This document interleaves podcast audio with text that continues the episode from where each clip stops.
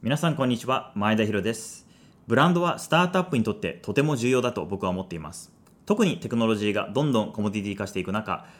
競合他社の差別化にブランド戦略は欠かせないと思っています。そこで今回はブランド作りのプロをゲストとして呼びました。元 P&G 事業部 CMO の大倉義明さんです。大倉さんは P&G でヘアケアカテゴリー全般ファブリーズ SK2 など世界で認知されているブランドを担当。パンテーンの事業とブランドの立て直しに成功しその成果を認められて数多くのマーケティングや広告賞を受賞しています。今日は事例をたくさん聞きながらブランド作りのフレームワークについて学べるエピソードになっています。エンドユーザーからの愛を勝ち取る方法そしてスタートアップがブランドを意識するべき理由について話していただきました。マーケティングに関わる方だけでなく経営者にもおすすめです。ぜひ聞いてみてください。まずちょっと大倉さんの自己紹介からお願いできますか？はい、はじめまして、大倉と申します。つい最近7月までですね、P&G という会社で勤めてまして、シンガポールに11年間住んでいて、直近一番最後の時は APAC のヘアケア事業部の CMO という仕事をしてました。で、まあ、11年間シンガポールに住んでいたので、もちろん日本の市場もやってましたけれども、グローバルの市場も結構やっていて、で、過去に携わったブランド類と、まあもちろんヘアケアのブランド全部、SK2 のグローバル、ファブリーズの日本、韓国市場みたいなことをやってきていました。で、まあ現在はですね、あの7月に退職して、まあ次自分で事業をやるということで、いろいろ事業構想を練りつつ、ちょっとそのアドバイザーの仕事だとか、まあ最近ちょっとエンジェル投資みたいなことも少し始めているというような人です。P&G はあれ、新卒で入られたんですか？そうです、そうです。2008年入社ですね、新卒で入って、計13年間勤めてたんですけど、そのうち11年シンガポールにいたという、多分日本人で一番長かったと思いますね。すごいですね。そこから事業部の CMO ってかなり上った感じですよね。はいまあそうですね。なんか日本人としては頑張ってグローバルでサバイブして、はい、割と早くっていう感じでしたね。その中でかなりメモリアブルな仕事だったりとか、成果だったりあったりします？そうですね。まあいくつかあるんですけど、まあ2つ言うと1個目はまあその SK2 っていう、えっと、ブランドやってた時、そのいわゆるグローバルのお仕事を、えっと、ヘッドクォーターがシンガポールなのでしていたんですけど、当初成長は度合いはそんなに私が入った時は高くなかったんですけど、入ってからまあもちろん私だけの力じゃないですけれども、かなり売り上げ伸びて、私は2、3年でエグジットしちゃったんですけど、SK2 は。入ってから5年ぐらいで、売り上げは多分1000億ぐらいグローバルで伸びたということなので、結構それはすごいなっていう話と、2つ目は最後にやってたヘアケア、特にファンテンのブランドの成果で、私が入る前まで7年間かな、ずっと売上と利益が落ち続けていて、本当に社内的には墓場って言われてたんですね。結構上場企業何社か飛ぶぐらいの本当に勢いでトップラインとボトムラインずっと落ちてて、まあいわゆるファンテンって結構 P&G でもでかいブランドなので、多分エース系の人材みたいな人が社内でも与えわれていたんですけど、行く人行く人あまりうまくできず、まあそこに入って見事にターンアラウンド、トップライン、ボトムライン両方して、市場シェアのナンバーワンっていうのを5、6年ぶりに何回も奪還してっていう、なんでそのビジネス上のターンアラウンドもしたし、あとやっぱり後で話すと思うんですけれども、そのヘアビーゴーっていう、そのいわゆる今流行ってる、最近本当流行っているブランドパーパスキャンペーンですね。なんかちょっと SDGs っぽい文脈のキャンペーン。まあ私はそれ始めたのは2017年だったので、当時そんなこと誰も言ってなかったんですけど、そのキャンペーンを、一緒に始めて、まあもちろんビジネスの、えっと、ターンアランドにも貢献しましたし、かつソーシャルグッド的な側面があって、まあ実際そのキャンペーンをきっかけに、あの学校の東京都内のがえ髪型校則がなんか変わったりだとかっていう、まあそういう社会に良いあのブランドアクティビティみたいなものをやって、これはなので、その実際社会にもいいインパクトを与えたし、まあ、いわゆるその、皆さん知ってるかもしれないですけど、カンヌ広告祭ってまあ世界で一番有名な広告ブランドショーなんですけど、そこで P&G 日本人としては初めて受賞したりだとか、APAC のエフィっていう、これも有名なブランドショーがあるんですけど、そこで APAC でのブランドオブザイヤー1位っていう賞を取れたというようなこと、そのあたりがメモラブルな トラックレコードなんですかね。はい。いや、すごい。もうなんかトラックレコードが半端ないなと思いますね。はい。あの SK2 なんかも本当にだいぶすごい認知度高いブランドなんですけど実際どういう感じでその売り上げ伸ばしていったかだったりとか大倉さんどういうふうにその関わっていったとかって詳しくお伺いできます？言える範囲で言うと、まあ、いくつかすごく手こ入れしたことがあって分かりやすい話だけ話すと1個目はいわゆるマーケティングの今風でいう DX みたいな話かもしれなくてどういうことかっていうと私が当時 SK2 に着任した時って、まあ、要は球体依然としたマーケティングモデルをごちょごちょやってたんですね。で、それってどういうことかっていうと、基本的にはそのテレビ CM をいっぱい垂れ流してですね、ほとんど marketing spending の8割とかはテレビ CM みたいな。で、あとは SK2 の場合、化粧品カウンターですね、 department とかに入ってる。で、あとはそこでテレビで認知させて、そこで close するっていう、なんか本当に旧態依然としたマーケティングモデルをやっていたんですけど、明らかに、まあ、その消費者の行動様式というのがですね、まあ、特にビューティーカテゴリーにおいては、すごく変わっていて、以前と比べると、まあ、以前はテレビ CM だけでよかったんですけど、それこそソーシャルが出てきたりだとか、デジタルプラットフォームがいっぱいこんだけでこう diversify している中で、そもそもその消費者がテレビだけじゃなくて当然ですけど、いろんな touch point に顔を出すようになっていて、かつ、割とビューティーってエンゲージメントが高いカテゴリーなので、要は自分でこう積極的に調べるんですね。そのどの商品とかどのブランドがいいのかみたいな。その洗剤とか、まあ食品とかとしたら、そういうのはあんまりその自分で進んで調べたりしないと思うんですけど、まあ、ビューティーカテゴリーのやっぱり結構自分で調べるっていう行動様式があるんで、で、まあもちろんそれデジタル上で調べるわけじゃないですか。だから、消費者が何かそのブランドとかカテゴリーについて調べたときに、いかにデジタル上でブランドがプレゼンスを発揮できるのかっていうのがすごい大事なんですね。かつ、基本的に今の消費者ってブランドがプッシュするメッセージって当然あんまり信じないので、何か検索とかして調べたときに、ブランドだけじゃなくて、他の第三者がブランドについて語っている状態を作るってことがすごい大事ですと。で、他の第三者っていうのはインフルエンサーみたいな話もありますし、あとまあメディアだとかっていう、まあその第三者喋ってる状態を作るってことがすごい大事ですと。っていうような行動様式の変化があったので、えっと、それに沿ってマーケティングのやり方をガラッと変えたと。もう多分テレビをね、何十パーカットして、それこそスタートアップの人たちの中では、とりあえずまずテレビやってっていう話があると思うんで、それのまさに逆、テレビ CM をガツって削って、デジタル上の spending をもっと増やしてっていうようなことをやりましたっていう、まあそれが1個目ですね。もう1個だけちょっと話すと、SK2 もですね、なんか Change Destiny っていう、これはグローバルのブランドキャンペーンなんですけど、これを新しく作りまして、要は自分のこう、なんていうんですかね、 defined destiny にとらわれず、自分で運命変えていこうねみたいな、ちょっと大げさに言うとそういう感じなんですけど、っていうようなそのまあ、ブランドキャンペーンと始めましたと。これが特に中国でめちゃくちゃうまくいって、ですね。で、要は消費者からすると商品とかブランドってあまたあって、で、そうなってくると商品とかプロダクトの基本的便益だけだとなかなか差別化しづらくなってくるんですね。で、特にまあ先ほど言ったように involvement が高いビューティーカテゴリーみたいなことだと、なおさら競合がめちゃくちゃいっぱいいるので、基本的便益だけじゃなくって、結局私がなんかこのブランド好きっていうなんか love mark みたいな話ですね。消費者のブランドに対する love mark みたいなものを、えっと、勝ち取れるかどうかっていうのは結構大事ですと。で、まあ昔 SK2 は crystal clear skin みたい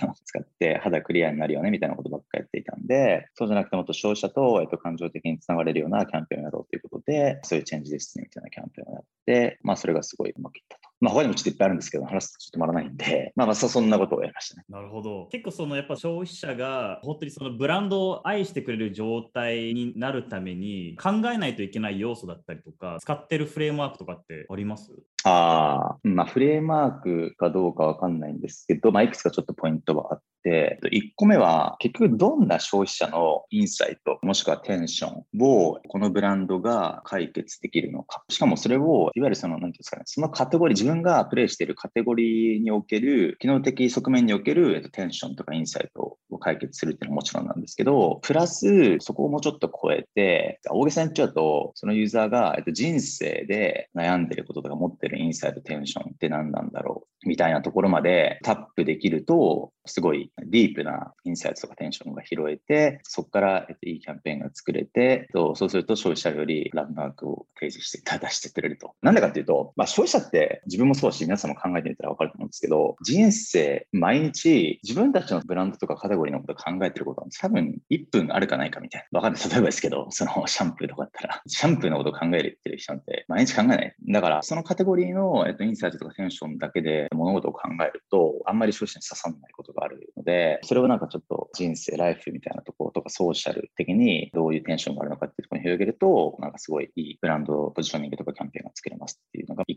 あとは、ブランドと、まあ、自分のプロダクト、ブランドとエンドユーザーと社会のこの3つのサークルが重なる部分を探していくっていうのが すごい大事かなと思ってて、まあ当然その自分のブランドの言いたいことだけ押し付けたってダメっていうのは当然の話で、だからそのエンドユーザーとか消費者が求めてるものとかっていうのがいわゆる普通の話だと思うんですけど、そこにこう社会が今気にしてることとか求めてるものっのテイストを入れていくと、よりそのブランドが発信する内容が消費者にとってこうレレバントに感じられる。まあ、なぜなら社会の今の空気とかあの気にしてることに消費者って結構左右されたりするので、っていうのと、あとは、それ社会に気にしてることとかをうまくタップできると、必然的にそういうブランドとかプロダクトがこうスプレッドされるっていうメディアの人が気になってるから、それをメディアの人があの自然とスプレッドしてくれるんで、なので結構大事かなと。まあ、ちょっと他にもあるんですけど、まあ、この2点ぐらいですかね。まあ、まさにでもそのフレームワークをうまく活用したなと思ってるこのこの Here We Go キャンペーンで僕もすごく印象に残ったキャンペーンなんですけど実際なんかどういったキャンペーンなのかっていうのをお伺いできればというのとどういうふうに考えてそのキャンペーンを思いついたかだったりとかどういう背景でそうなったかみたいなのをちょっと聞けると嬉しいです。先ほど言ったようにパンテーンを V 字回復っていうのが使命として当時2016かなんか7年かそれぐらいの時にパンテンのブランドマネージャーに当時私なったんですけど当然そのやっぱブランドまず成長回復させなきゃいけないっていうそのためにどうしたらいいっていう視点から始まるんですね。P&J の場合、マーケティングの人がビジネスオーナーなので、それいわゆる世の中的に広告だけ作ってるマーケティングじゃなくて、まあ、PL と、まあ、なんだったらキャッシュも結構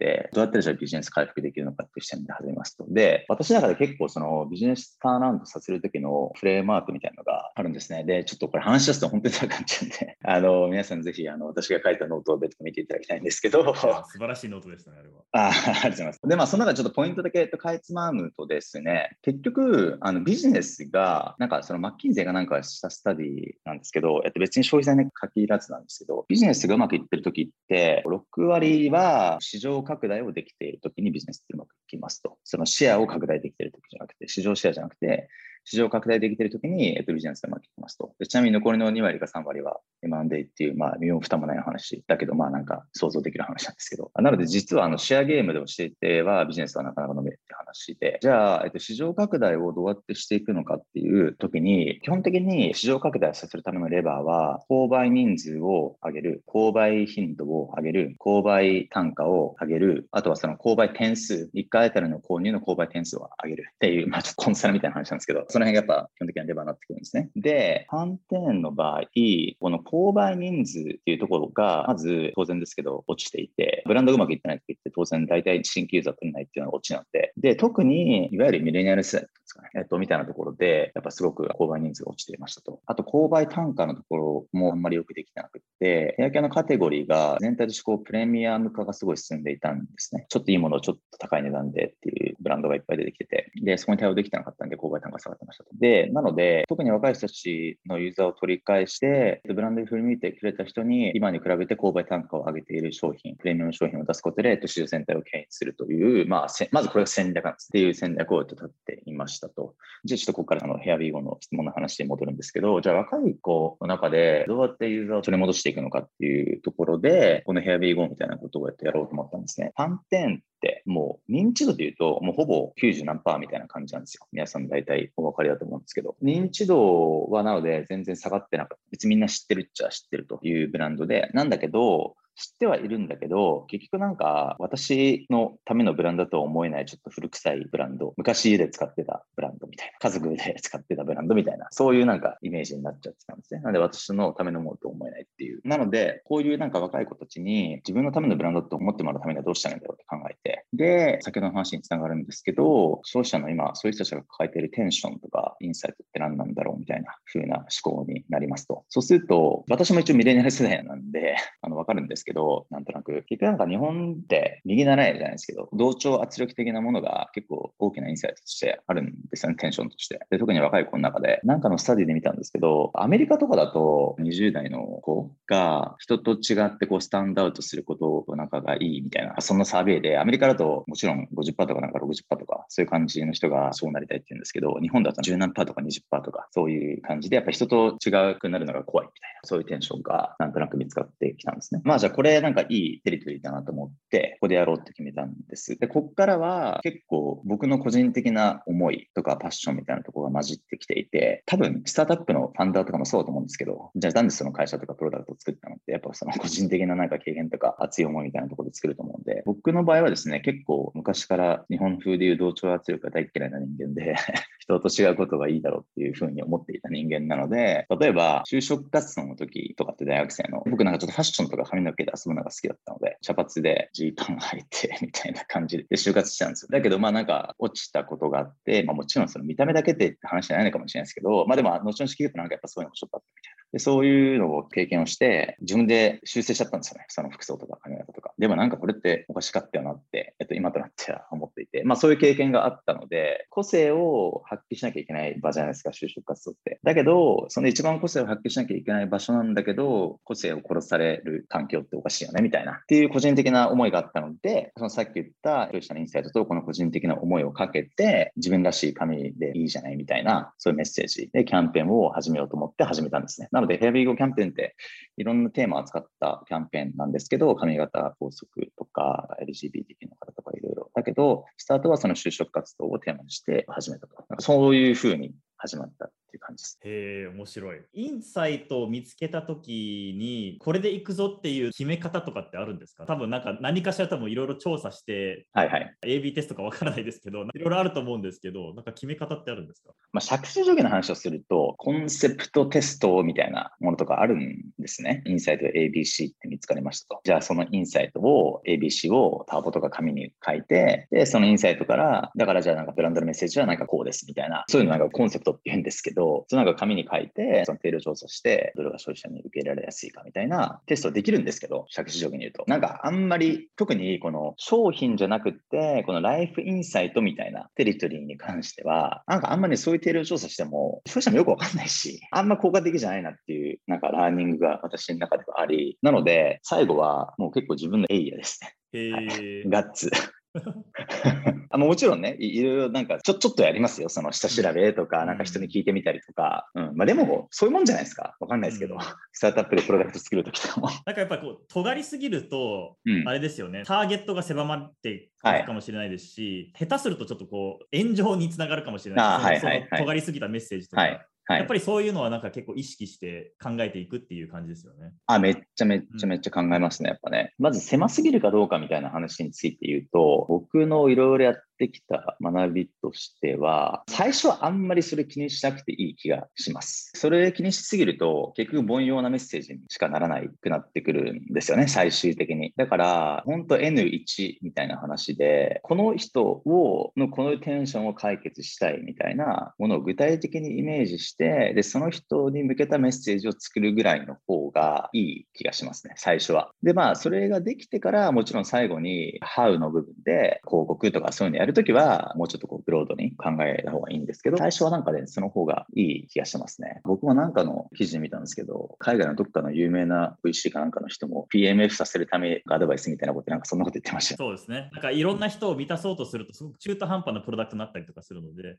なんでまず1個のセグメントっていう感じですね。はい、そうです、そうです。でそこからこう積み上げていくって感じですかね。なので最初は就活生とかを狙って、そこからなんか別のはい、あのセグメントをどんどん積み上げていくって感じですですですです。うんなるほど、面白い。もちろんあのこれって結構プロダクトか製品にも影響は与えるんですよね。ブランドの方向性ってやっぱりパッケージングとか、うんうん、場合によってその機能性も変えていくっていう感じですか？そうですね。ブランドエクイティみたいな言葉ってたまに聞くことあると思うんですよね。で、じゃあこのブランドエクイティって何なのっていうことを僕なりの分かりやすい解釈で言うと、ブランドを人と例えたとき、要は擬人化したときに、そのソウル、マインド、ボディ、この3つをきちんと定義することが大事ですっていう話なんですね。ソウルっていうのが、要は今世の中的に言うパーパスみたいな話なんですよね。そもそも何でこの商品、このブランド、このプロダクトがこのように存在しているんだっけ？たいな話。あとは、どういうインパクトを世の中に残したいんだっけみたいな話。割とどっちかというとインターナルモチベーションから来るんですけど、これって、それこそファウンダーの思いとか、もともとブランドのオリジンとか、ブランド作った人の思いとかっていう、まあなんでそのソウル。で、マインドっていうのが、そのブランドとか商品、プロダクトが何を意味しているのかということ。これはどっちかというとエクスターナルプロミスみたいな感じなんですよね。要はブランドって何か意味してないと、当然そもそも目立たないし、消費者とかユーザーに何とも思われないじゃないですか。だからそういうマインンド、この商品とかブランドって何意味してるんだろうっていうところをきちんと定義する。で、これはなのでどっちかというと機能的便益みたいな側面が多いんですね。どっちかというと。で、最後にボディっていうので、まあ、そのブランドがどういうふうに表現されるのか。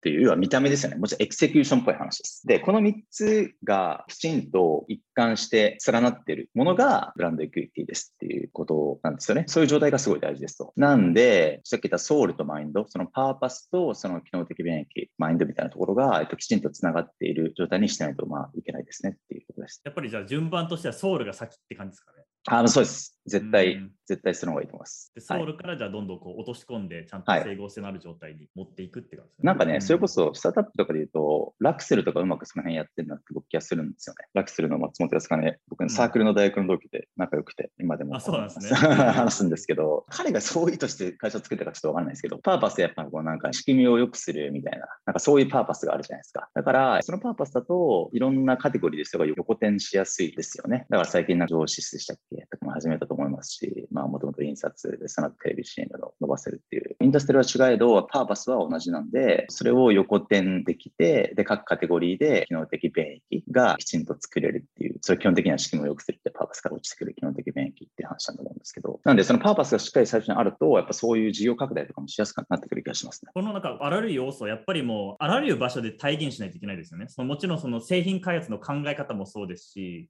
場合によってはもう会社内の人とかの行動もですよね。まさにです、まさにです。まあありとあらゆるファンクションの人が、部署の人が、それをこう意識した 行動やアウトプットを出すのが理想ですね。なるほどですね。はい例えばなんかこういう取り組みをされたとか、こういうそして新しい行動を始めたみたいなのあったりするんですか？過去のそのご経験の中で。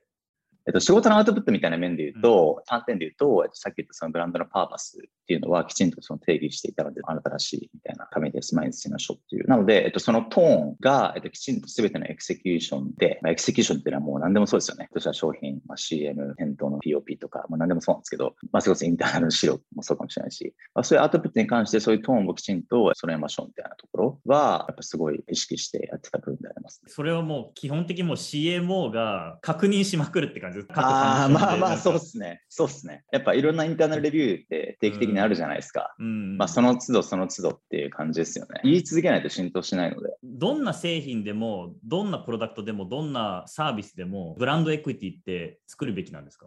うーん、作るべきだと思っていて、答えとしては。さっき言ったそのなんかソウル、マインド、ボディみたいな話って、ブランドエクイティというか、商品、ブランド、プロダクト、なんだったら会社そのもののような気もしており、うん。なんかやっぱ、そもそもね、皆さんも会社作るときとかって、何のためにこの会社やるんだっけとか、多分そういうとこから始めるじゃないですか、当然。うん特にスタートアップってそんな力のある CMO とかすぐにあの巻き込めないじゃないですか。はいはいはい。少数でまだやってる時ってここは抑えましょうとかここはこういう進め方するといいよみたいなアドバイスであったりします？スタートアップの場合、多分 CEO がやるべき。そもそもなんでこの会社存在してるんだっけ？うん。なんでこのプロダクト作りたいんだっけみたいなとこって、多分スタートアップの場合は本当 CEO の仕事だと思うので、まず CEO がリードした方がいいと思うんですね。で、おすすめとしては、そのさっき言ったソウル、マインド、ボディみたいなところをみんなで紙にこう書いてみるみたいなエクササイズをしてみたらいいんじゃないんですかね。そうすると、なんか共通言語化できて、日々の仕事の中で、あ、こういうこと自分がしなきゃいけないんだみたいなところが、ちょっとクリアになるかもしれないと思っており、それががなんか最初の一歩なんですかね。これってこう定期的に変わってもいいものなんですか？きなブランドの場合はあんまり変わんない方がいいですね。うんなぜかというと、消費者のサイコロジー的に人間の脳みそってあのいろんなものをプロセスしなきゃいけないから、システム1、2みたいな話じゃないですけど、基本的に直感で決めるじゃないですか、物事を。95%かなんかは。じゃあ直感どうやって決めるのってなった時に、自分が知ってるもの、見たことあるものの方が決めやすいんですよ。当然ですけど、直感的に。うん なんで、そうなると、あんまり毎回言ってること変わってたりとか、見た目が毎回あんまり変わってたりすると、消費者的には脳みそが拒絶反応を起こすんですね。プロセスするのめんどくさいってなって、意思決定しないっていう話になるので、なので、えっと基本的には、えっと、メッセージとか、アイコニックなエクセキューション、ブランドのロゴの色とか、そういう話とかは、やっぱあんまり頻繁に変えるべきではないですと。ただ、まあ、スタートアップに関しては、とはいえね、も最初は多分結構変わると思うんで、特に創業期とかは、あの、別にアップデートし続けたらいいと思うんですけど、ある程度ブランドとかサービスがクリティカルマス来たなってなったら、そんなに変えない方がいいですね。なるほどですね。うんまあ僕は結構 B2B サースのテクノロジースタートアップ中心に投資してるんですけど、どのようにしてブランドを考えるべきかだったりとか、うんうん。いつから意識するべきかとかって何かあります？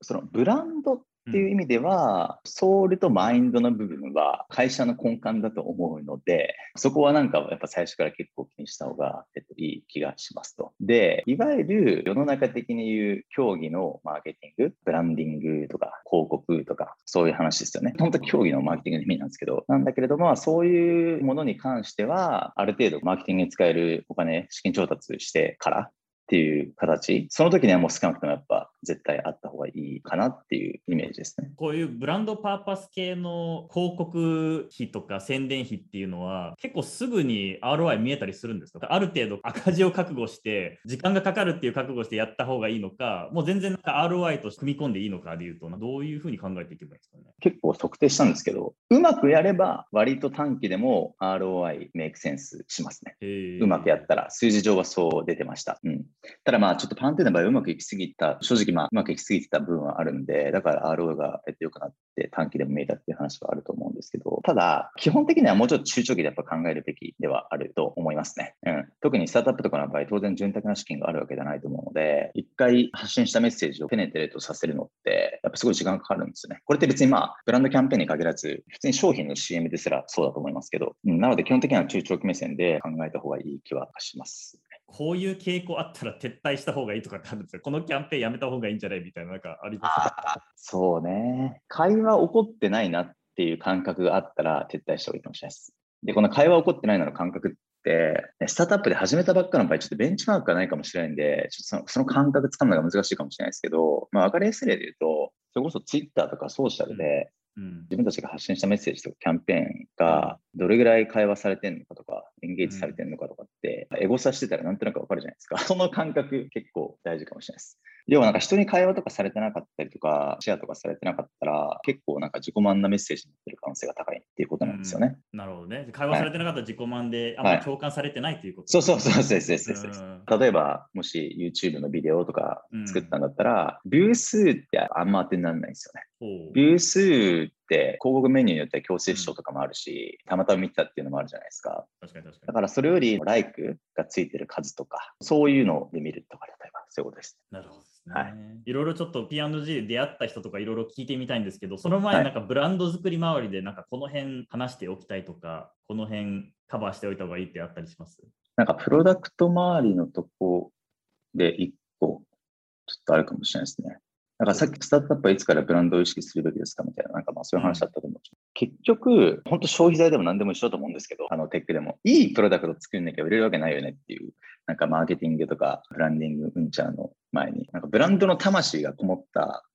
プロダクトっていうのをやっぱちゃんと作るっていうのがなんかまず一番な気がしていて、これも消費財でもそうなんですよね。結構濃密に最初テストするんですよ。うん、消費者の場合は競合いっぱいいるんで、ベンチマークの競合に対して、ちゃんとこう意味のあるシグニフィカントリーウィンなあのプロダクトが、統計上、シグニフィカントなプロダクトが作れるかどうかっていうところは結構すごい大事なので、ここをまず一番最初に そこはあってで、それがそのさっき言ったブランドエクイティで言うと、マインド。うん。みたいなところ、このブランドプロダクトで何を意味してるんだろうみたいなところにつながってくる話だと思うんですけど、うん、で、かつ、ちょっとマーケティングっぽいテイストでこの話をレイヤーダウンして話すと、そのブランド何を意味してるのかっていうのを、機能的便器みたいなのを考えるときに、一番美しいのは、ちょっとニッチなカテゴリーでもいいから、それをゼロから作ってそこでナンバーワンになって、そのカテゴリーのベネフィットを独占するっていうのが、一番やっぱ美味しいんですよ。なるほどね。美味しいし美しいんですよ。はいはい、で、これ多分テックでも同じ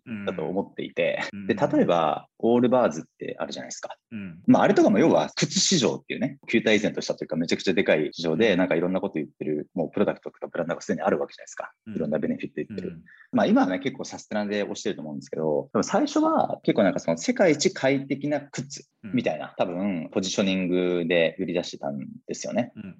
で、こういうことなんですよね。多分、あんまりすっげえコンファタブルで快適な靴みたいなカテゴリーって多分そんなになかった気がしていて、やっぱその時って。だから、そういうカテゴリーを自分で作っ、まあ、サブカテゴリーですね、を作って、そこをオンするっていうのが一番強い。なるほどね。はい、自分でカテゴリーを作って、はい、そのカテゴリーを拡大させていって、もうそこの、そこのリーダーとなって。やっぱリーダー、何でもナンバーワン強いじゃないですか。うん、何でもナンバーワンはやっぱナンバーワンを覚えられるっていうね、日本でも富士山は覚えられるけど、うん、ナンバーツーってどこだっけみたいな、みんな覚えてないじゃないですか。っていう話なんですよね。うん。逆言うと、うん、じゃあナンバー2か3だった場合、やっぱカテゴリー作りに行った方がいいんですかね？と僕は思います。ナンバー2、ナンバー3だったら、基本的には、その今自分がプレイしているナンバー2としてのレイヤーで戦うんだったら、基本的にはベタープライス勝つしかないと思うんですね。基本的には。シミラークオリティベタープライスで勝つしかないけど、それって全然良くないじゃないですか。市場も拡大しないし、利益率も落ちるんで、なので、やっぱりサブカテゴリーを自分で作って、そこで高単価なものを出すっていうのが 賢い気がしますね。なるほど、面白い。他に例あります？カテゴリークリエーション、ここすげえな、みたいな。ちょっと消費財の例になっちゃいますけど、また、メグリズムっ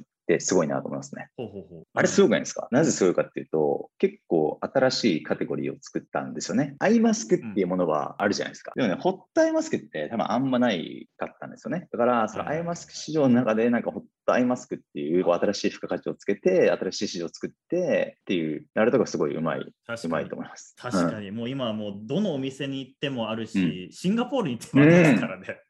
うん、シンガポールにもありますよね。ありますよね。すごいあれ、あれすごいです。お見事。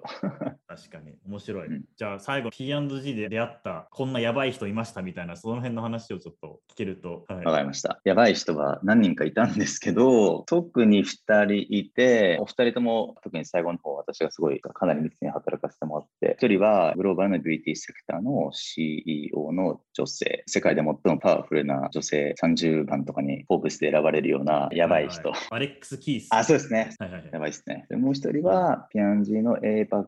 サウスアフリカ、 Middle East Asia の全体の社長ですね。だからもう2人となんか世界で売上1兆円以上持ってるみたいな、そういう方たちで、この2人はやっぱすごいやばいですね。やばかった理由とか、これはもう圧倒されたみたいな。3つぐらいあって、3つとも2人に共通してるんですけど、うん、まあ1個目やっぱね、 passion for winning、もうとにかく勝ちたい、勝ちたい、勝ちたいっていう、そのビジネスやってるから勝ちたいっていう、飽くなき情熱というんですかね。うん、まあ、ここがやっぱなんか段違い。さっき言ってね、偉い人なんで、50以上とかにしたんですよ。なんですけど、そのパッションレベルが、まあまあ、いつまでたっても衰えない。なんか例えば、その、もう一人、スランっていう人なんですけど、その男性の方のミドルイーストエージャーの社長。もうとにかくやっぱ真面目で勝ちたいから、土日の筋トレ中でも、順番に僕と彼で筋トレしてたんですけど、筋トレ僕やってるターンの時に、白 iPad なんか読んでるみたいな、そういうマッチョな感じです。常にやっぱ勝つために、なんか自分で頭を使って考えてるっていう、どんだけストイックだなみたいな。でもそれ1個目ですね。2つ目はなんか、デプスみたいな話で、やっぱディテールを知ってる？さっき言ったそのグローバルでね、責任持ってる人たちなので、もうなんか守備範囲ってとんでもないわけじゃないですか。全世界みたいな。なんですけど、やっぱね、そのすっげえ細かいところまで把握してるんですよね。なんか例えば、なんかインドネシアのダウニー、ダウニーっての柔軟性あるじゃないですか。インドネシアのダウニーの店舗数がどれぐらい落ちていく？なんでみたいな。そういうレベルで。なんで知ってるのそうそうそれ多分なんか、その彼彼女たちの守備範囲で言うと、何十、何千分の1のなんかそういう micro level の話なんですけど、そういうところのディテールまで depth でやっぱ結構なんか数字とかをちゃんと把握してるっていうとこだからなんかその depth がやっぱすごいなっていうとこで最後は3つ目はやっぱね、自分の強みと勝ち方がクリア。自分の勝ちパターンが明確にあるっていう感じなんですね。例えばそのアレックスさんっていうね、彼女の勝ち方はクリアで、とにかく、彼女結構マーケティング寄りの人なんで、とにかく、えっと、消費者の deep な理解に基づく消費者インサイト、 unmet needs、満たされてないニーズを見つけ出して、それを解決するような新商品、プロダクトとかブランドを作る。もうこれにすごい、これが勝ちだと。なんかそういう考え方の人で、そういうなんか自分のやっぱ勝ち方がすごい浸透している。なので、それをクリアだから組織にもリバウンドできて、一貫性があるからみんなもついてきやすいっていう。うん大倉さんがその方々から盗んだものとか、自分に身につけたものあったりします最後やっぱその消費者理解みたいなところは結構そうかもしれないですね。彼女と一緒にヘアビーゴとか作ってたんですよね。だからその過程で結構彼女にプッシュしてもらって、本当に日本の消費者が今抱えてる本当のテンションとかインサイトって何があるのみたいなところをめちゃくちゃプッシュされたんで、そういうとこやっぱ身についてたかも。だから何のビジネスやるにしてもエンドユーザーのインサイト、テンションなんだっけっていうところをどれだけ深く考えられるかみたいなところ、それ起点で全て始まるっていうところですかね。なるほどね、はい。結構あれなんですか？もうこれじゃダメだみたいな押し返あ、もちろんもちろんもちろんもちろん。もうなんか、もうめちゃくちゃ怖いですよ。何回もバックフォースします。えー、その他なんか13年間得たものとか自分のものにしていたものってあったりします？自分が壁にぶつかったこととかにもつながってくるんですけど、うん、その筋トレ一緒にしてた人からコーチングしてもらったんですけど、ビジネス is game of people だって言ってたんですよね。これどういうことかというと、僕って結構ね、尖ってた人間で、自分のやりたいことビジョンみたいなめっちゃクリアにある人なんですよ。だからなんかそれをこうプッシュ、プッシュ、プッシュするみたいな。これやってやるべきだみたいな感じで、そういうのをプッシュし続けてたような人だったんですよね。まあでも、それって一方通行じゃないですか、当然。だからそれだけだと人はやっぱついてこない。ビジネスてビジネス is game of people なんで、人をいかにうまく乗せられるかとか、いかに同じ船に乗ってもらえるかとか、気持ちよく働いてもらえるかとか、自分のビジョンをオンボードさせるかみたいな、そこがやっぱすごい最終エクスキューション作るときやっぱ大事ですっていう話で、そうじゃないとできないんで。なので、このビジネス is game of people っていうところはすごい僕の頭の中に刻み込まれていて、もうちょっと具体的に言うと、ステークホルダーの人のアジェンダにどう自分のビジョンを乗せてあげれるかみたいなところ。でこれってやっぱすごい大事だなっていうふうに思いますね。みんなそれぞれアジェンダあると思うんで。多分これって全ビジネスパーソンに普遍的な話な気がします。結局すべてが人ですよね。そうそうそうそうなんです。すべてが人ですよね、はい、もうプロダクトも消費者も事業も会社も市場もすべてやっぱ人によって作り出されてるものなので、はい、本当にいかに人を巻き込んで人を動かしていけるかが結構力を見せますよね。そう思いますね。